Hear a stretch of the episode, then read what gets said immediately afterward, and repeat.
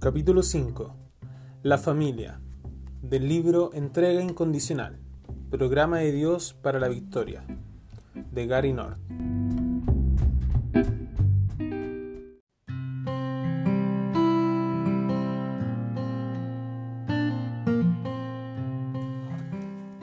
El hombre y la mujer fueron creados como un equipo de trabajo.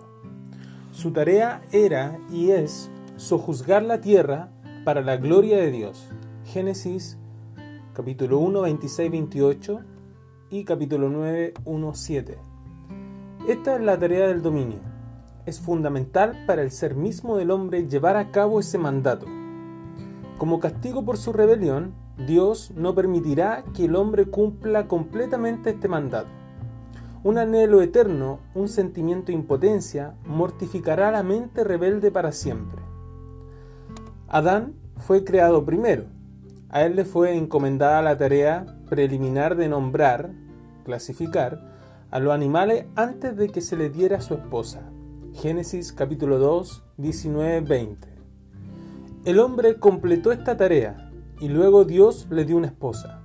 Esto indica que se le da una mujer al hombre para ayudarle a cumplir su llamado ante Dios.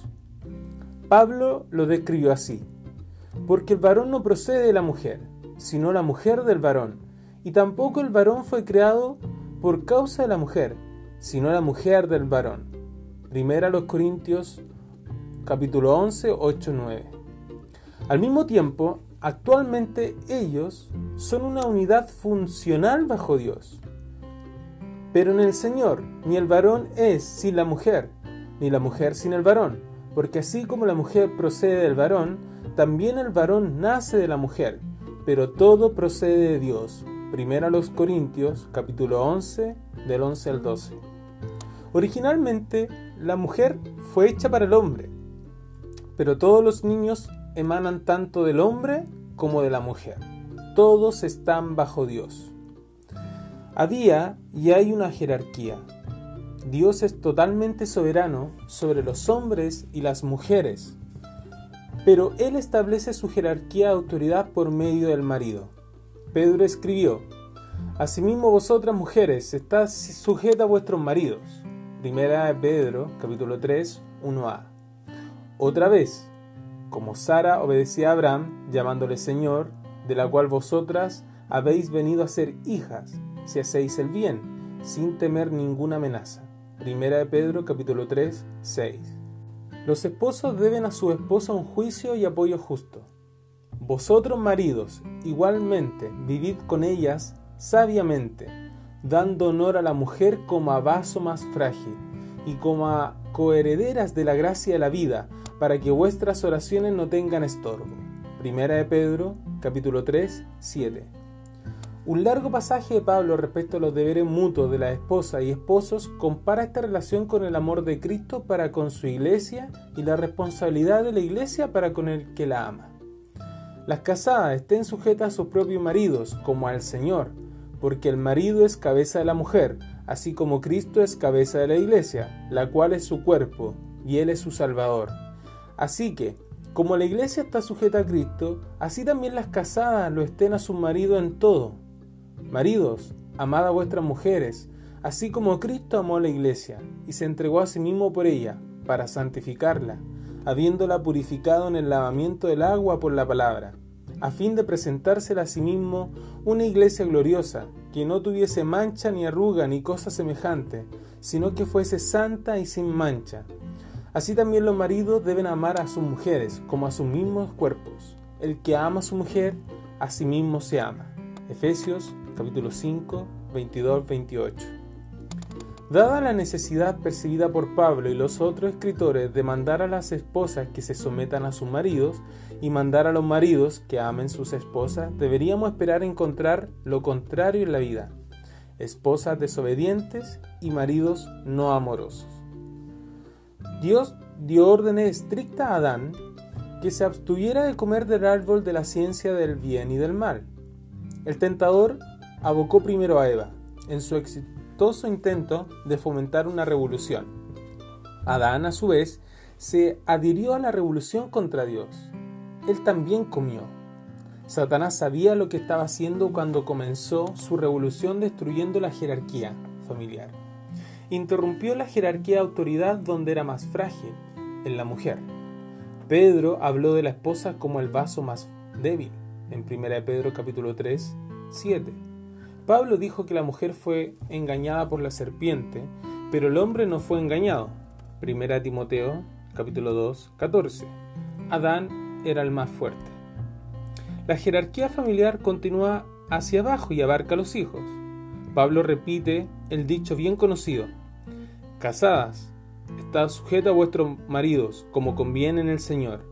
Maridos, amad a vuestras mujeres, y no seáis ásperos con ellas.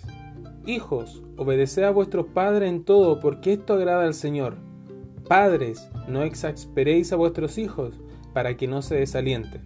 Colosenses capítulo 3, 18-21. La jerarquía de autoridad ha sido diseñada para reflejar la relación de Dios con su creación, una jerarquía de funciones, pero sin ninguna superioridad o inferioridad de seres. La perspectiva cristiana del matrimonio apoya a ambos sexos sin confundirlos. La subordinación funcional no implica una inferioridad ética, significa sencillamente que la humanidad como una unidad colectiva se compone de diferentes clases de personas y nunca puede haber una igualdad funcional entre los hombres y las mujeres. Sus tareas son diferentes y para que el hombre cumpla con su tarea del dominio, debe respetar las diferencias que Dios ha puesto en los sexos. Los hombres desempeñan un papel superior a su esposa de una manera semejante a la superioridad funcional de Cristo sobre la iglesia. La iglesia nunca será funcionalmente superior a Cristo. La familia es una unidad diseñada especialmente por Dios. Él la diseñó para extender su soberanía visible sobre la faz de la tierra.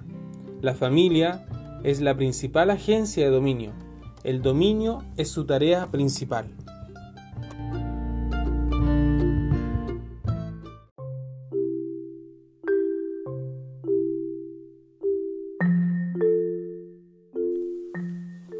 Los hijos. Los hijos son una bendición de Dios. He aquí, herencia de Jehová son los hijos. Cosa de estima es fruto del vientre. Como saeta en mano del valiente, así son los hijos habidos en la juventud.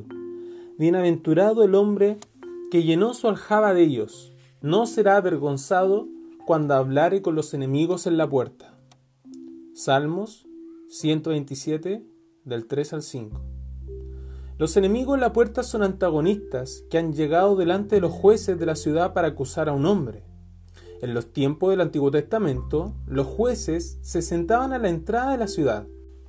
Los hombres con familias grandes tienen confianza en sí mismos y no tienen miedo de tales enemigos.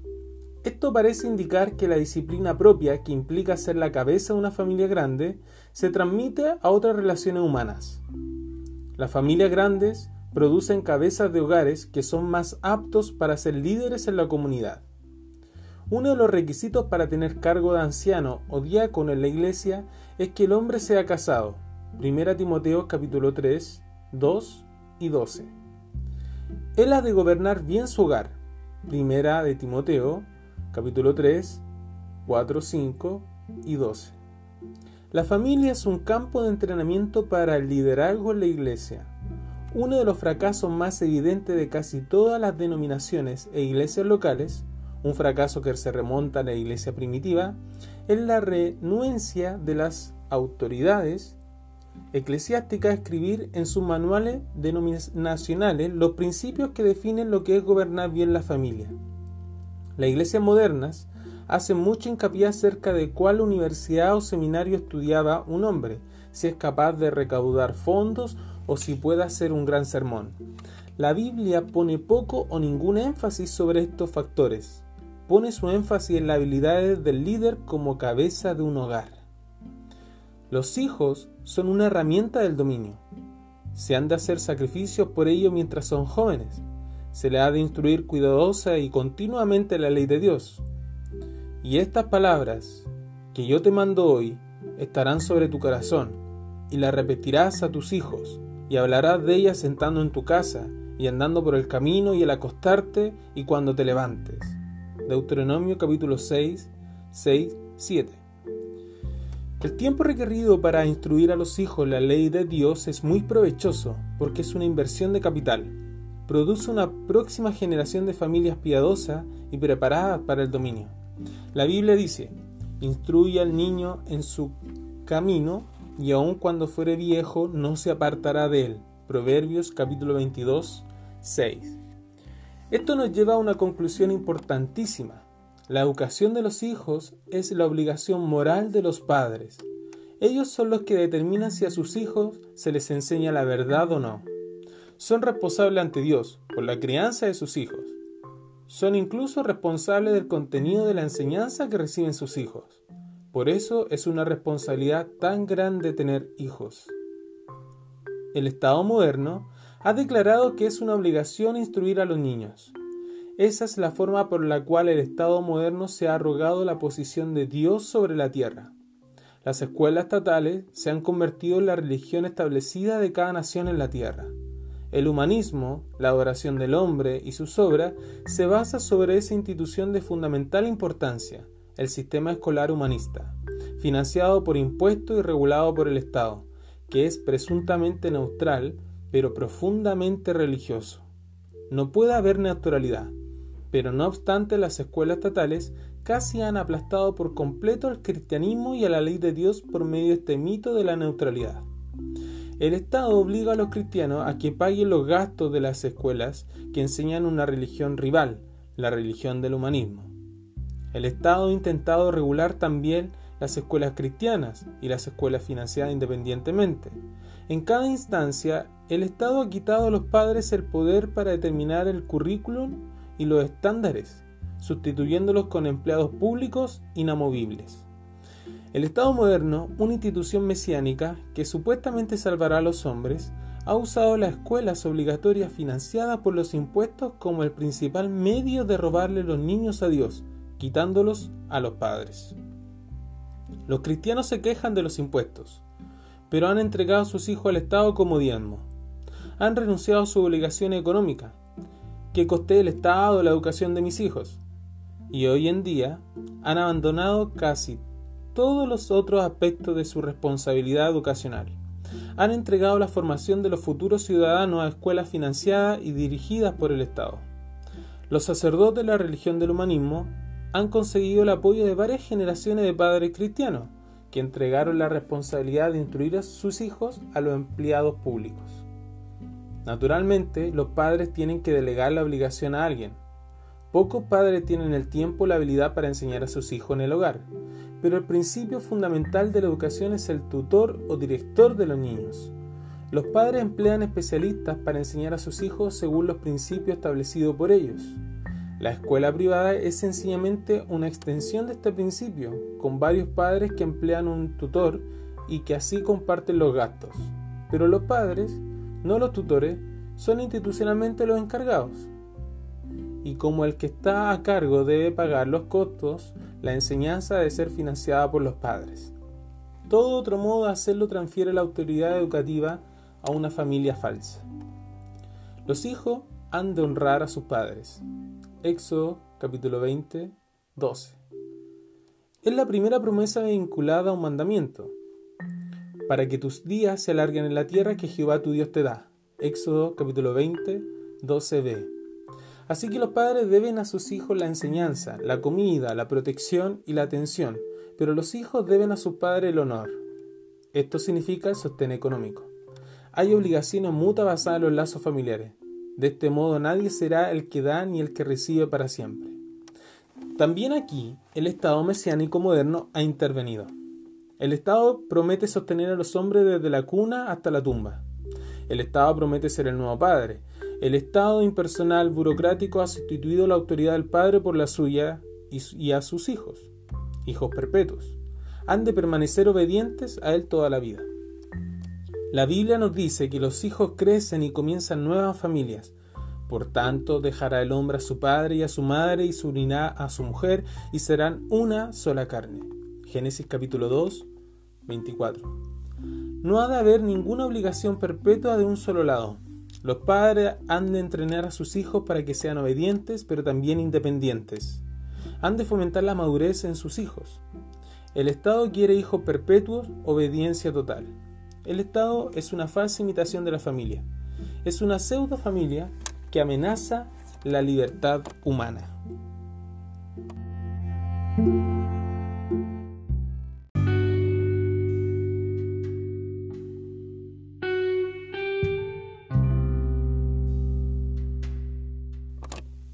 El bienestar social. La familia es designada por Dios como la agencia principal del bienestar humano o la asistencia social. Es la agencia eficaz en la resolución de las dificultades de la pobreza, la enfermedad y la crisis. Es la única agencia que reconoce sus limitaciones y sus fuerzas. La cabeza de cada hogar cuenta el costo de cada proyecto llevado a cabo por la familia. Ninguna otra agencia humana combina el provecho mutuo, entendimiento mutuo, las obligaciones mutuas y el apoyo mutuo como lo puede hacer la familia. Los miembros son íntimos, conocen sus fuerzas y sus debilidades. La familia es también una institución extendida, con contacto de parentesco que se extienden ampliamente.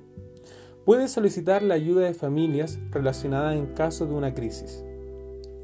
Es un principio fundamental de la caridad que ella sea personal siempre que sea posible. El samaritano en la parábola de Jesús se topó con un hombre imposibilitado y lastimado y lo ayudó. Vio la gravedad de las heridas del hombre. Sabía que no lo estaba engañando. Tenía los recursos necesarios para ayudarlo. Estaba cerca de un lugar donde se podría cuidar al hombre. Contrató al mesonero personalmente y lo hizo responsable por el cuidado del hombre lastimado ya que le pagó por hacer el trabajo. Lucas capítulo 10, 33 al 35. Así definió Jesús el término prójimo. Significa alguien que está en una posición a ayudar y lo hace, basado en la información correcta en cuanto a la condición del lastimado o imposibilitado. La persona más apta para ayudar un hombre pobre es alguien un poco menos pobre. El hombre un poco menos pobre está más cerca del pobre, geográfica y socialmente. Puede reconocer la necesidad mejor que otro más distante y puede determinar con más precisión las soluciones a corto plazo de las dificultades del hombre pobre. Esto significa que la caridad de los ricos se debe filtrar por medio de las instituciones que están cerca de los pobres. La iglesia es una de estas instituciones. Otras instituciones privadas pueden también hacerlo pero los empleados públicos bien remunerados con sus programas obligatorios financiados con impuestos no podrán ayudar a los pobres eficazmente salvo a costo de la independencia de todos. Los ricos pagarán, los pobres recibirán una porción de los pagos y los burócratas se multiplicarán. La relación es invariablemente permanente hasta que el estado de bienestar, esa pseudo familia, entra en bancarrota y se desintegra internamente o es derrotado por las acciones externas. La familia cuida a los niños, paga los gastos de su instrucción, cuida a los parientes enfermos y ofrece trabajo a los miembros parcialmente empleables. Supervisa de corazón, no con formularios en triplicado. Provee un seguro social, pero no por medio de pagos de impuestos estatales obligatorios durante toda una vida que al fin quedan liquidados a causa de la inflación desenfrenada que tales programas crean para financiarlos. Presta ayuda, pero no a todos, no a bloques de votantes de interés especial. Al primogénito le autoriza que reciba una porción doble de los bienes de la familia. Deuteronomio capítulo 21, 17. Esto significa que si un hombre tiene cuatro hijos que están legalmente bajo su responsabilidad, ha de dividir los bienes en cinco partes iguales, y el hijo mayor recibirá dos quintos. ¿Por qué? Porque es el hijo mayor quien tiene la obligación principal para cuidar de los padres en su avanzada edad. El hijo que está dispuesto a asumir esta obligación es considerado como el hijo mayor, tal como la posición de Abraham a favor de Isaac y no de Ismael, el primogénito, o la posición de Jacob antes de Saúl a causa de la elección de Dios de Jacob en vez de Saúl, el mellizo mayor. Hay una mutualidad de servicio y bendiciones. La rentabilidad es más eficaz. Las disputas familiares entre los hijos se reducen al mínimo. Hoy día, el Estado se ha convertido en el primogénito de cada familia. En algunas naciones los impuestos de herencia expropiarán virtualmente todo el caudal de la herencia más ricas. Se obliga a la familia a vender sus tierras y heredades a fin de pagar impuestos. El Estado ha afianzado su posición como pseudo familia y por lo tanto demanda los pagos por sus servicios. Los que votaron por la creación del Estado guardián más generaciones atrás deberían haber previsto lo que iba a suceder. El Estado pasa a ser el heredero del capital familiar. Las verdaderas familias van progresivamente a la bancarrota, mientras que el Estado, como un pseudo padre vitalicio ineficaz y tirano, va entrando en quiebra paulatinamente ya que no es productivo, sino parasitaria. Necesita bienes nuevos que confiscar, pero la destrucción del capital familiar priva al Estado de nuevas fuentes de confiscación. La Biblia demuestra que Dios ha entregado la mayoría de las obligaciones de asistencia social a la familia, en segundo lugar a la Iglesia, y casi ninguna obligación al gobierno civil. El Antiguo Testamento requería que la gente fuera cada tres años a ciertas ciudades para una celebración comunal. A fin de cada tres años sacarás todo el diezmo de tu producto de aquel año y lo guardarás en tus ciudades. Y vendrá el levita, que no tiene parte ni heredad contigo, y el extranjero, el huérfano y la viuda que hubiera en tus poblaciones, y comerán y serán saciados, para que Jehová tu Dios te bendiga en toda obra que tu mano hiciere. Deuteronomio capítulo 14, 28-29.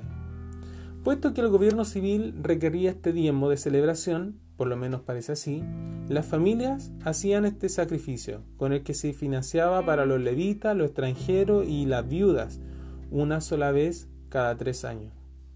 Los socialistas comprometidos tendrían dificultad demostrando la validez de un socialismo cristiano, basado en esta evidencia tan escasa del poder del Estado.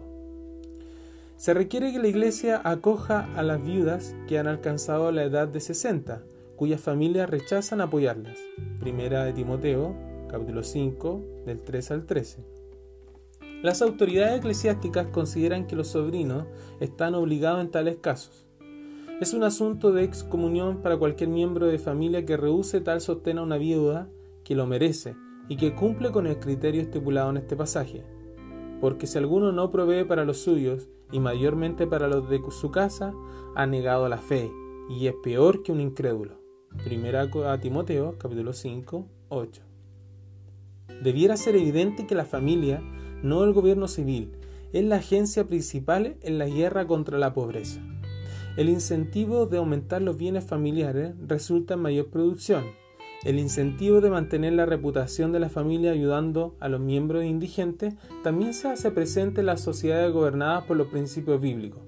Por ser la familia la principal agencia de asistencia social, el gobierno civil puede permanecer pequeño, limitándose a la protección de la propiedad, la defensa nacional, a asegurar el cumplimiento de la ley civil de Dios y a mantener la paz. La familia, como la agencia principal de autogobierno, reduce la necesidad del gobierno civil.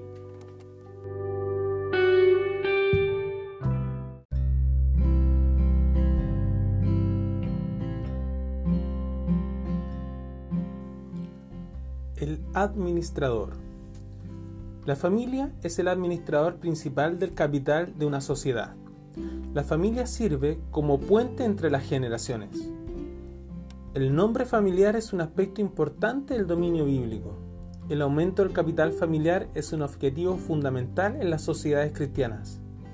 Una promesa sobre la herencia de sus descendientes fue central al pacto de Dios con Abraham, cuyo nombre fue cambiado a Abraham el Padre de las Naciones. Dios le prometió dar a sus herederos la tierra de Canaán. Génesis capítulo 15, 18. Abraham estaba preocupado por la falta de un heredero para su capital y presumiblemente para heredar el nombre familiar. Abraham, así como la gente de su tiempo, concebían a la familia como una institución ideal para la preservación del capital. Cuando uno aumentaba la familia, extendía su área de dominio de la familia, la institución más importante a la que un hombre podía pertenecer en el tiempo de Abraham. Esta esperanza fue parte de la promesa de Dios a Abraham cuando lo llamó en Harán. Pero Jehová había dicho a Abraham, Vete de tu tierra y de tu parentela y la de la casa de tu padre, a la tierra que te mostraré. Y haré de ti una nación grande y te bendeciré y engrandeceré tu nombre y serás bendición. Bendeciré a los que te bendijeren y a los que te maldijeren maldeciré.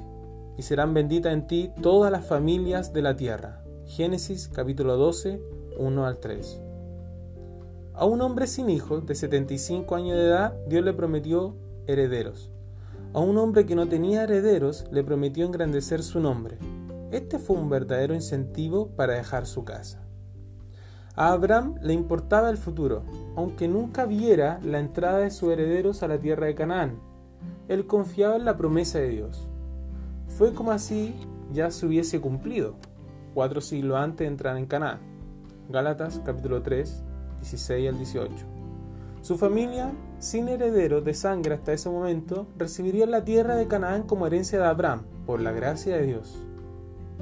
La orientación hacia el futuro es fundamental para una familia bíblica. El mandato de dominio fue dado a Adán, reconfirmado a Noé, y actualmente es parte del pacto entre Dios y su iglesia, es decir, los individuos que pertenecen a su iglesia. Se nos ha encomendado extender el dominio de Dios a través de la faz de la tierra. Hemos de sojuzgarla, y tener dominio sobre ella. Uno de los medios para extender el dominio en la familia. Con razón, una de las promesas a Moisés era que, mientras la nación permaneciera fiel a la ley de Dios, las esposas no abortarían sus bebés. Éxodo capítulo 23, 26. Ni las hembras de los animales domésticos abortarían. La promesa de un linaje creciente de capital humano es básica para el pacto entre Dios y sus seguidores. La familia sirve como administrador del activo fijo más importante, la fe entregada a los santos. Por eso Deuteronomio 6 requiere que los padres enseñen a sus hijos la ley de Dios. Al poner a los hijos bajo el dominio de la ley de Dios, los padres crían hijos preparados para el dominio. La obediencia a la ley de Dios pone en juego el aspecto de dominio del pacto de Dios. Las familias preparadas para el dominio lo llevan aún más allá, a medida que tienen más hijos, que a su vez acatan la ley de Dios. Los cristianos tenemos el tiempo a nuestro favor. Es posible que no siempre lo parezca, pero así es. El tiempo está bajo el control soberano de Dios. Él reparte el tiempo a todos, pero Él bendice a los que se sujetan a su ley. Parte de las bendiciones de Dios a sus fieles es una larga vida y una familia grande.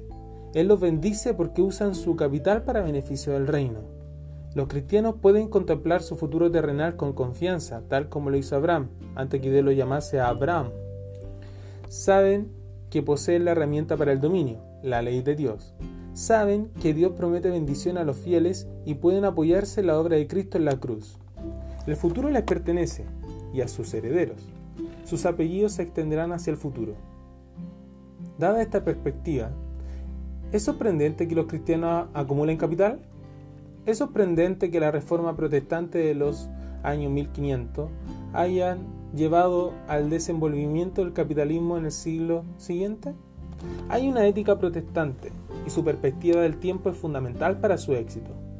Los hombres que tienen confianza en el futuro, en el tiempo y en la tierra pueden hacer planes para un futuro a larguísimo plazo, siglos si es necesario. Su visión se extiende más allá de sus propias vidas ven la victoria según un curso lineal sobre el tiempo. Pueden invertir un poco de dinero hoy, aún con una cuota de retribución muy baja, y si Dios bendice su crecimiento en el tiempo, la ley del interés compuesto conduce a una expansión del capital a largo plazo. Es significativo que las entidades de caridad establecidas por los hombres de negocios puritanos en Londres hacia fines de los años 1500 y comienzo del año 1600 todavía funcionaban en los años 1900. La base del capital original había sido reinvertida a través de los años, conduciendo una expansión de actividades caritativas. El aumento de la productividad, la cuota de la retribución básica, fue suficiente para mantener las entidades y aún para expandir su influencia.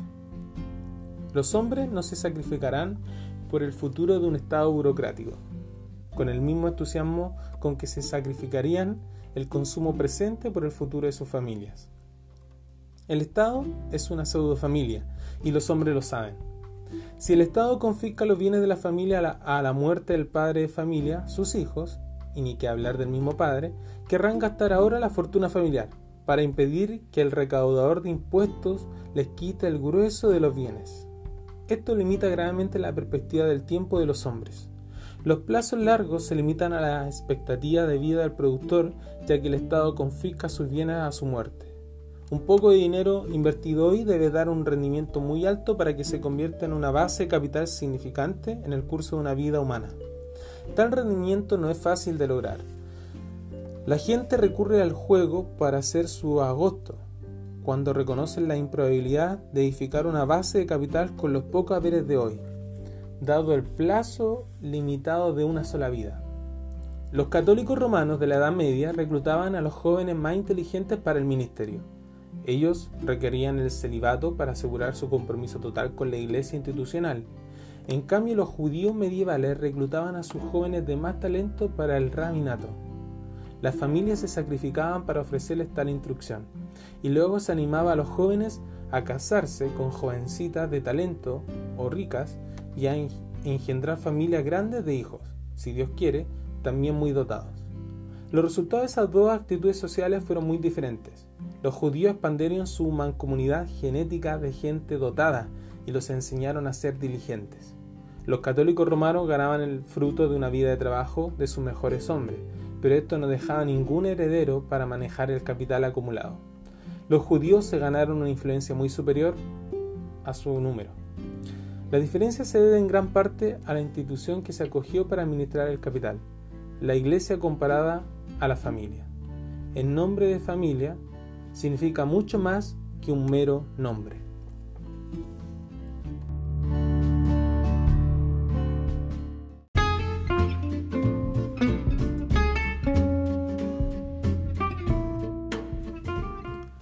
Comunión. La familia es una comunidad de fe Hablando de la convivencia cristiana en general, Pablo dijo, No os unáis en yugo desigual con los incrédulos, porque ¿qué compañerismo tiene la justicia con la injusticia? ¿Y qué comunión la luz con las tinieblas? Segunda a los Corintios, capítulo 6, 14. El matrimonio como verdadera comunión implica la separación de los enemigos de Dios. El hombre necesita una esposa cooperativa quien le pueda apoyar, ayudar y dar ánimo en los trabajos compartidos por ellos. Él ha de poder compartir su esperanza y sueños con ella, y ella con él. Si ellos no comparten los principios más importantes, ¿cómo pueden compartir su esperanza para el futuro? Tendrían que compartir su esperanza en base al mínimo común denominador. Pero un matrimonio exitoso se basa sobre principios mucho más elevados a esto. El hogar de la pareja es un refugio contra las batallas del día. Si el hombre está batallando en el mundo espiritual y económicamente, él necesita un lugar para renovar sus fuerzas. Él necesita descanso y recreo para ayudarle a ganar la batalla del mundo. Su familia le debe proporcionar un área de apoyo mutuo contra la tensión del mundo afuera. Pero ¿qué pasa si las mismas batallas continúan en el hogar, ya que el esposo y la esposa tienen perspectivas diferentes? La vida se convierte en una constante batalla o por lo menos en batallas interrumpidas por treguas. El matrimonio debe ser más que una tregua de fuego. La guerra espiritual no se puede fácilmente dejar a la puerta del hogar. El cónyuge cristiano se ve forzado a vencer la influencia de su consorte en el hogar, cuando sus principios fundamentales anticristianos chocan con los del creyente. El dominio se hace muchísimo más difícil para el que está agotado por las batallas tanto dentro como fuera del hogar. El matrimonio se compara con la relación entre Cristo y su iglesia. Un matrimonio obediente a Dios es por lo tanto un compañerismo verdadero. El compañerismo arquetípico entre las instituciones humanas. Los hombres normalmente no pueden funcionar exitosamente sin su esposa, por lo cual Dios le dio a Adán una esposa. Si el hombre no tiene compañerismo alguno, normalmente es menos eficaz en su labor del dominio. Dios dota a una esposa para equiparar al hombre con una compañera en las labores, pero también con una compañera para soñar, aprender y restaurar. Los hombres trabajan mejor cuando son miembros de un equipo estrechamente unido. El matrimonio es el mejor equipo.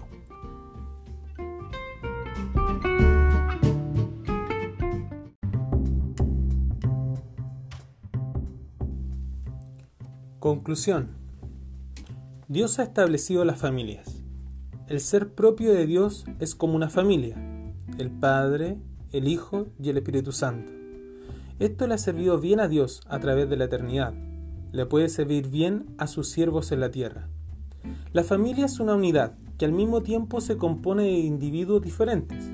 Es tanto una como diversa. Estipula una división de trabajo básico y eso conduce a una mayor productividad. Ofrece una zona de descanso en batallas de la vida con un ambiente terco y caído. Ofrece compañerismo y comunión a sus participantes. Ofrece a los hombres y a las mujeres una partida en el futuro, tanto por medio de los hijos como por medio de capital económico. Orienta a los hombres hacia el futuro y así hace posible hábitos de ahorro que llevan al acumulamiento de grandes capitales. Da a los hombres una idea del amor de Cristo por su iglesia. Proporciona la asistencia e instrucción a sus miembros.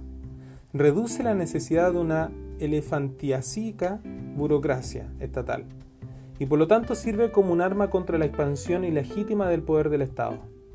No sobrevivirá hasta el cielo, Mateos capítulo 22, 30, pero hasta entonces ofrece a la humanidad beneficios incomparables. No quiere decir esto que en un mundo caído el matrimonio no traiga a veces complicaciones para sus miembros. Pablo avisó a la gente de su tiempo que no se casase si eran capaces de permanecer tranquilamente solteros. Primera los Corintios 7.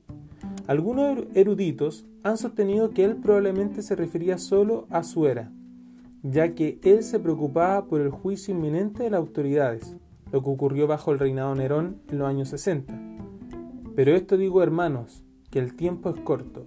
Primera a los Corintios capítulo 7, 29a. Su recomendación. Digo pues a los solteros y a las viudas, que bueno les fuera quedarse como yo, Primera a los Corintios capítulo 7, 8. Pablo no era casado, probablemente era un viudo, aunque no podemos estar seguros de su estado como viudo. Sin embargo, en su primera carta a Timoteo, él avisó a las viudas más jóvenes que se casasen de vuelta. Primera de Timoteo capítulo 5, 14. Lo que parece indicar que su opinión en su carta a la iglesia en Corintios fue temporaria. Pablo admite que hay momentos cuando las preocupaciones del matrimonio interfieren en el servicio a Dios. El soltero tiene cuidado de las cosas del Señor, de cómo agradar al Señor, pero el casado tiene cuidado de las cosas del mundo, de cómo agradar a su mujer. Primera a los Corintios capítulo 7, 32-33. Es importante que los hombres escojan esposas que estén totalmente comprometidas con el trabajo de sus maridos para el Señor. Sin esto, el matrimonio puede dificultar sus actividades como agente responsable de Dios. Cuando un hombre y una mujer trabajan juntos, sojuzgando la tierra para la gloria de Dios, consagrados a sus labores, felices de servir a Dios, trabajando para establecer una familia conforme a la ley de Dios, el matrimonio es una bendición. No es la única bendición, Pablo dijo a los Corintios, pero es una cosa buena de todos modos. Para la mayoría, insinuó, el estado de soltero lleva preocupaciones sexuales, así que la gente necesita el vínculo matrimonial. Primera a los Corintios, capítulo 7, 2. Para la mayoría, el matrimonio es el medio institucional más eficaz de dominio. Sin la familia, el trabajo de dominio no podría seguir con eficacia. Si a los cristianos se les prohibiera casarse, los hombres no podrían multiplicarse y llenar la tierra si no fuera de la fe. La familia es la institución principal de Dios para el dominio.